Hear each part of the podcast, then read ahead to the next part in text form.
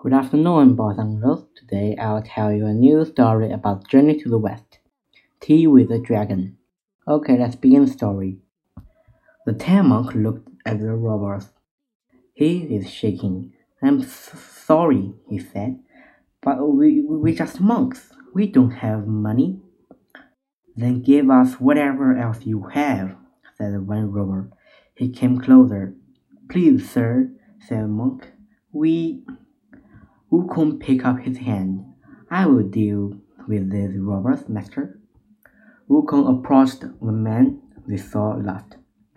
Look at the little monkey, said one of them. Wukong laughed too.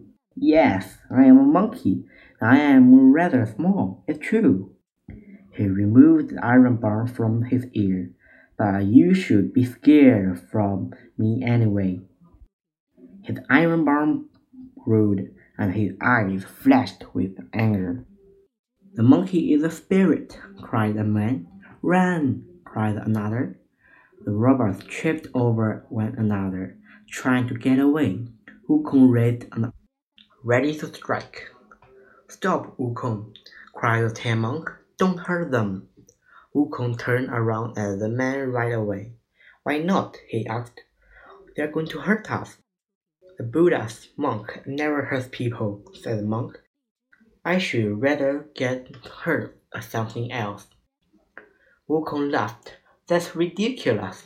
We should have beaten them up. The Tang monk shook his head. You are cruel and violent, Wukong. Wukong was angry. I just saved your life, he cried. How dare you scold me? He paused. I don't have to accept this treatment. I'm leaving. Wukong leaped into air and was gone. The Tang monk signed and then continued his journey.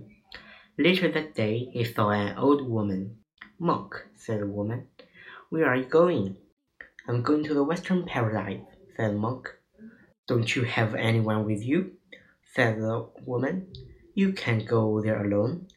I did have a companion, said the Tang monk, but he got angry when I scolded for being violent. He left. Your companion will come back, said the woman. When he does, trick him into this. She pulled a metal handbag out of her bag. Whenever he's miserable, recite the Tet handbag spell. The old woman whispered a magical spell to the Tang monk. Thank you, said the Tang monk. But how did you? There was a flash of the bright light, and the woman rose into air. The Bodhisattva Guan Yin, cried the Tang monk. He got down from his horse and bowed. Meanwhile, Wukong sat in the palace of the Dragon King of the Eastern Sea. He and the Dragon King were drinking tea. I hope you learned from your punishment,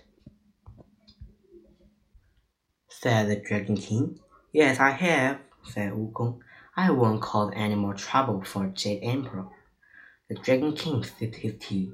What will you do now? I was traveling west with a monk to get scripture from Buddha, said Wukong. I'm supposed Guan Yin I could do it. The Dragon King smiled. That's wonderful. Wukong shrugged. Yes, well, I'm not doing any uh, more. The Dragon King put on down his teacup. Why not? The monk had a bad attitude, said Wukong. He yelled at me. He said I was rude. The Dragon King coughed nervously. Well, Wukong, the monk was a point. Wukong glared at the king. What do you mean? The king hissed and then said, You are violent sometimes. Wukong folded his arm and looked at the ground. The Dragon King continued, Not only that, but you may promise to Guan Yin, perhaps. Wukong, it is you who has a big attitude.